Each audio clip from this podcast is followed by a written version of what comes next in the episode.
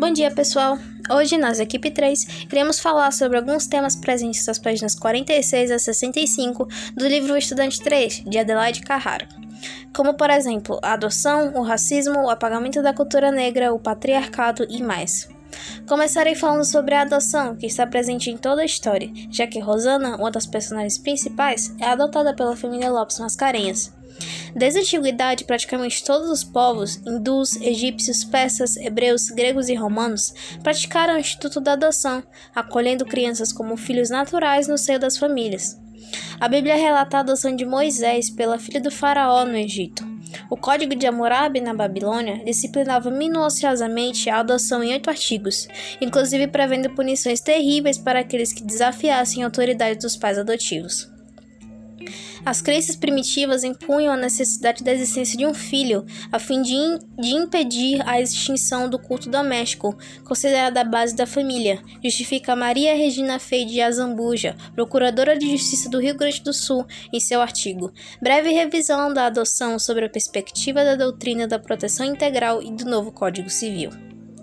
Na Roma antiga, era exigida a idade mínima de 60 anos para o adotante e vedada a adoção aos que já tivessem filhos naturais. A adoção chegou a ser usada pelos imperadores para designar os sucessores. Depois, perdeu o caráter de natureza pública, limitando-se a ser uma forma de consolo para os casais estéreis. Na Idade Média, em parte por influência da Igreja, a adoção acabou caindo em desuso, foi ressuscitada na França com a edição do Código Napoleônico, que autorizava a adoção para pessoas maiores de 50 anos, mas a regu regulamentação legal não era norma geral. Adoção, segundo o ilustre jurista Orlando Gomes, é o ato jurídico pelo qual se estabelece, independentemente de procriação, o vínculo de filiação. Em outras palavras, adoção é um procedimento legal no qual uma criança ou um adolescente se tornam filhos de uma pessoa de um casal, com os mesmos direitos que um filho biológico tem. No Brasil, a adoção é prevista desde 1900, 1828, porém foi só com o Código Civil de 1916 que um procedimento de adoção foi estabelecido. No entanto, a adoção prevista naquele Código Civil refletia os costumes da época, sendo bastante conservador e permitindo, por exemplo, que apenas pessoas heterossexuais, casadas e sem filhos biológicos pudessem adotar.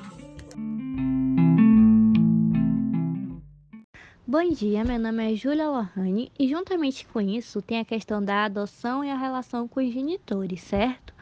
E uma das questões que mais rodeavam Rosana era sua mãe biológica, Zefa. A adoção é constantemente usada com sinônimo de caridade, e antigamente isso era ainda mais forte, o que complicava a relação da pessoa adotada com seus genitores. Com a lei, o momento de contar para uma criança ou adolescente que ela foi adotada tem se tornado cada vez menos traumático para as crianças e para os pais. Se quiser saber toda a verdade sobre seus pais biológicos, o filho adotivo terá acesso irrestrito aos detalhes do seu processo de adoção. Basta procurar o juizado da infância e da juventude. A revelação da origem biológica poderá ser feita após ele completar 18 anos ou até antes disso. Se for menor de idade, terá de obter a autorização do juiz, que vai designar um psicólogo e um advogado para acompanhar o caso. Oi, gente, aqui é João Lucas falando. E tomando como partido que Júlia Dalrone falou, sabemos que todo esse processo com certeza interferiu na educação e na questão comportamental de nossa protagonista. Educar uma criança não é uma tarefa muito fácil. Os envolvidos com o processo se deparam com muitas dificuldades diariamente. É importante criar uma maneira de agir que possa auxiliar todos aqueles que fazem parte da convivência da criança, já que atuar de forma organizada pode proporcionar uma harmonia maior no ambiente familiar, onde a educação infantil deve ser iniciada. É no contexto familiar que os conceitos e valores que irão nortear a criança em todo o discurso da vida são passados. Cabe à escola a formação acadêmica, acrescida de alguns valores, ou seja, apenas ampliar a atuação que iniciou na família. Já que tanto os pais como os professores exercem papéis importantes na educação, ambos precisam estar em sintonia. Se a escola ou a família descuida da educação, no sentido de jogar responsabilidade um para o outro, a criança sai perdendo. Sua educação fica negligenciada. Israel. Outro ponto de extrema importância é a ancestralidade e identidade apagadas da vida da menina, uma vez que Zefa é uma mulher preta. Estima-se que até 1888, ano da abolição da escravidão, tenham chegado cerca de 4 milhões de pessoas escravizadas ao Brasil, vindas de diversos países do continente africano. Nesse processo de deslocamento forçado, os indivíduos eram retirados de suas comunidades de origem e desembarcavam em um lugar com outros costumes, outro idioma e sem conhecer ninguém para viver sob condições de trabalho desumanas. Muitas das pessoas escravizadas passavam inclusive por situações de abusos sexuais e eram separadas de suas famílias. Por essa razão, foram crescendo sem ter conexão alguma com seus ancestrais. Muitos não sabiam nem ao menos ao país ou a região de origem dos seus antepassados. Essa é a situação de apagamento da memória ancestral. A maior parte da população brasileira teve, historicamente, a sua ancestralidade negada. Por isso, a resposta para a primeira pergunta, se você consegue encontrar informações sobre seus ancestrais, é muitas vezes negativa quando se trata de pessoas brasileiras com antecedência africana. A complexidade de encontrar documentos oficiais e a apagamento de registros históricos dificultam que essas pessoas conheçam a fundo sua ancestralidade. Bom dia, meu nome é Júlia Cruz e eu vou falar um pouco sobre a posição da mulher negra no mercado de trabalho. E essa invisibilização histórico-social é refletida na posição da mulher negra no mercado de trabalho. Por exemplo, a situação da própria Zefa. Os trabalhos geralmente tendem a analisar as questões de gêneros e raça separadamente, e que é entendível uma vez que a literatura tem sugerido que os fatores associados à desigualdade de gêneros são, em parte, distintos daqueles associados à desigualdade racial enquanto a primeira pode ser mais influenciada por questões de preferências, barreiras culturais e normas sociais. A segunda está mais intrinsecamente ligada ao contexto histórico e ao background socioeconômico dos indivíduos. Analisando conjuntamente esses fenômenos, a situação das mulheres negras revela-se ainda mais crítica, por pertencerem ao grupo desfavorável de ambas as desigualdades. Na base da distribuição, a predominância de mulheres negras de 37% e homens negros de 35%. Por outro lado, há uma pequena parcela de homens brancos de 12% e mulheres brancas de 16%. Conforme se avança para o topo da distribuição, o padrão vai invertendo com o top 10% dos maiores rendimentos sendo composto majoritariamente por homens brancos, de 44%. As mulheres negras, por sua vez, representam apenas cerca de 9% das pessoas que estão no décimo de maiores rendimentos. Mesmo nas empresas que adotam ações afirmativas de inclusão racial, a questão hierárquica ainda é branca e maior parte dos cargos de, para pessoas negras são assistentes ou analistas juniores. Das trabalhadoras negras entrevistadas para o estudo, 54% não exerce trabalho remunerado e 39% delas dizem estar procurando emprego no atual momento. Outro dado aponta que 72% das mulheres negras não foram lideradas por outras mulheres negras nos últimos cinco anos de trabalho, contra 28% que foram. De todas as mulheres negras entrevistadas, nenhuma é seu e apenas 2% é diretora na, no atual trabalho.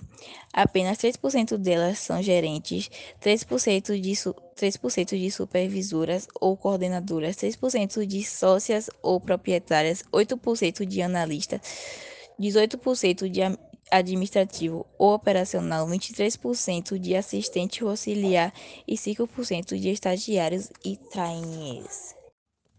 Bom dia, meu nome é Iris. E uma outra questão muitíssimo importante e que tem ganhado relevância nas mídias é o policiamento e como essa atuação muda dependendo das classes sociais. Isso faz-se tangível, por exemplo, quando o policial afirma ter ciência que a cena contra Zefa seria uma armação de Rosana, mas segue o roteiro da menina. A questão é: será que esse policial teria agido da mesma forma se fosse no contexto de uma outra família, uma família pobre, periférica? No dia 24 de agosto, o site UOL publicou uma entrevista realizada com o novo comandante da rota, Tenente Coronel Ricardo Augusto do Nascimento de Melo Araújo.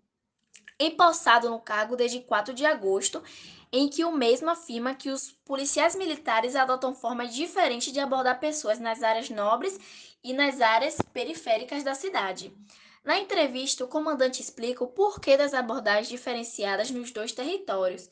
É uma outra realidade. São pessoas diferentes que transitam por lá, a forma de abordar tem que ser diferente. Se ele, policial, for abordar uma pessoa na periferia, da mesma forma que ele for abordar uma pessoa na área nobre de São Paulo, ele vai ter dificuldade, ele não vai ser respeitado. Da mesma forma, se eu coloco um policial da periferia para lidar ou falar com a mesma, com a mesma forma e com a mesma linguagem que uma pessoa da periferia fala aqui nos jardins. Ele pode estar sendo grosseiro com uma pessoa dos jardins que está ali andando. O policial tem que se adaptar àquele meio que ele está naquele momento.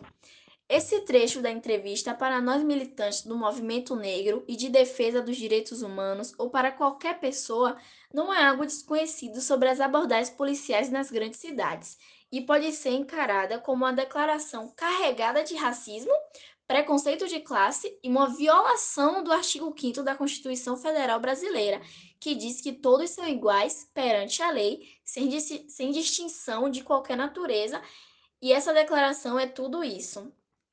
O comandante da rota identifica que uma abordagem que respeite os direitos do cidadão na periferia não faria com que o policial fosse respeitado pelos moradores dessa região, defendendo que o PM tem que se impor e ser autoritário para conseguir ser respeitado. E para o ouvidor da Polícia Militar, Júlio César Neves, a declaração do comandante da rota foi elitista, preconceituosa e infeliz, mas ela também deve ser lida como parte da disputa policial pela garantia do seu poder e autoridade. Numa sociedade desigual, profundamente desigual, como é a sociedade capitalista brasileira. Essa fala abre a oportunidade para entendermos o exercício cotidiano da autoridade policial e sua relação com as classes sociais. O historiador Marcos Luiz Bretas, em Ordem na Cidade, diz que o alvo preferido da vigilância policial sempre foi o cidadão comum e que não era simples para os policiais exercerem o seu papel quando o cidadão que ele encontrava em sua atividade não era tão comum assim.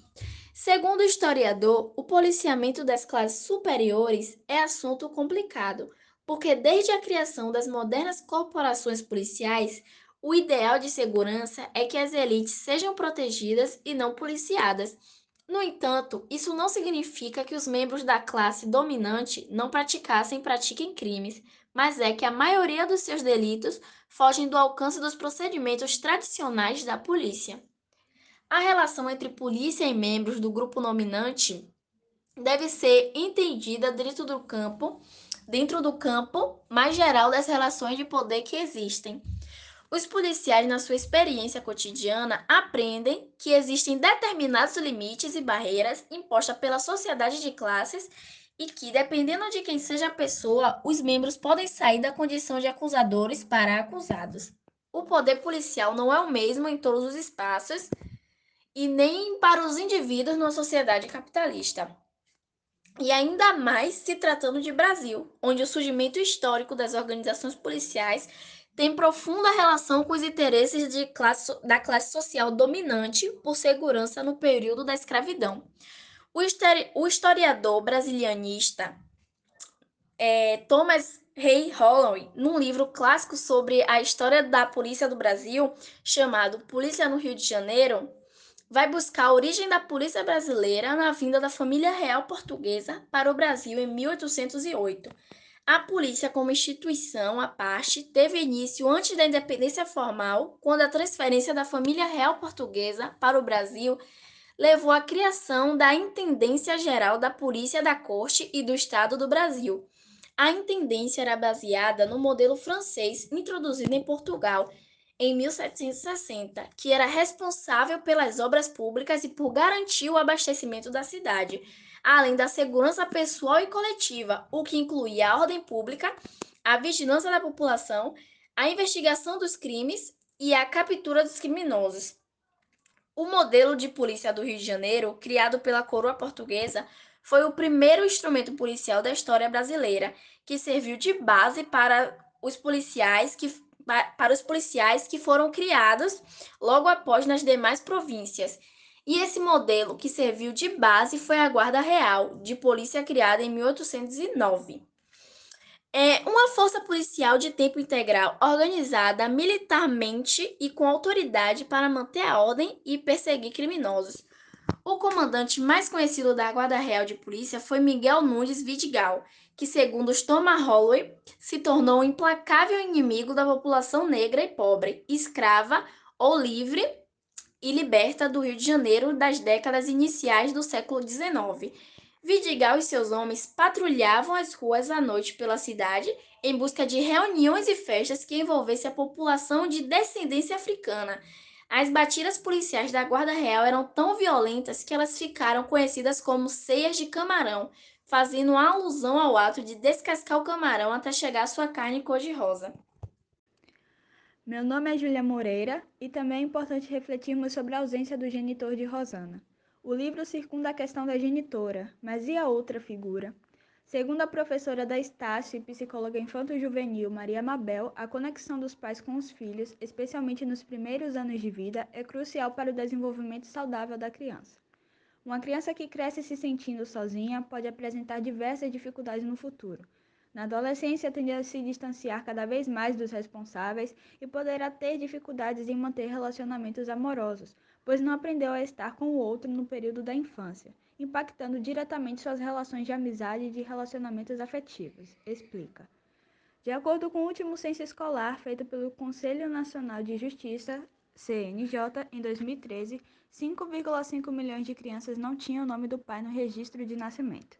Atualmente, o reconhecimento paternal é facilitado em qualquer cartório de registro civil do país, podendo ser feito pelo pai que deseja incluir seu nome na certidão ou pela mãe ou filho maior de 18 anos que queira apontar o suposto pai para dar início ao processo. Entretanto, Mabel aponta que, mais que o nome no registro, é que é necessário por motivos legais, como pagamento de pensão alimentícia, é essencial que os pequenos tenham a presença de ambos os pais. Mas, na realidade, essa responsabilidade cabe apenas à mãe em 12 milhões de casos, segundo o IBGE. Felizmente, algumas contam com a ajuda de amigos e familiares que formam uma rede de apoio. A psicóloga afirma que é com esse grupo que as crianças têm seu primeiro contato social, e no caso e no caso de não haver a presença paterna, a rede de apoio será significativa também para ajudar a mãe a lidar com as demandas vindo das crianças, que por vezes podem se tornar mais difíceis sem o apoio do pai.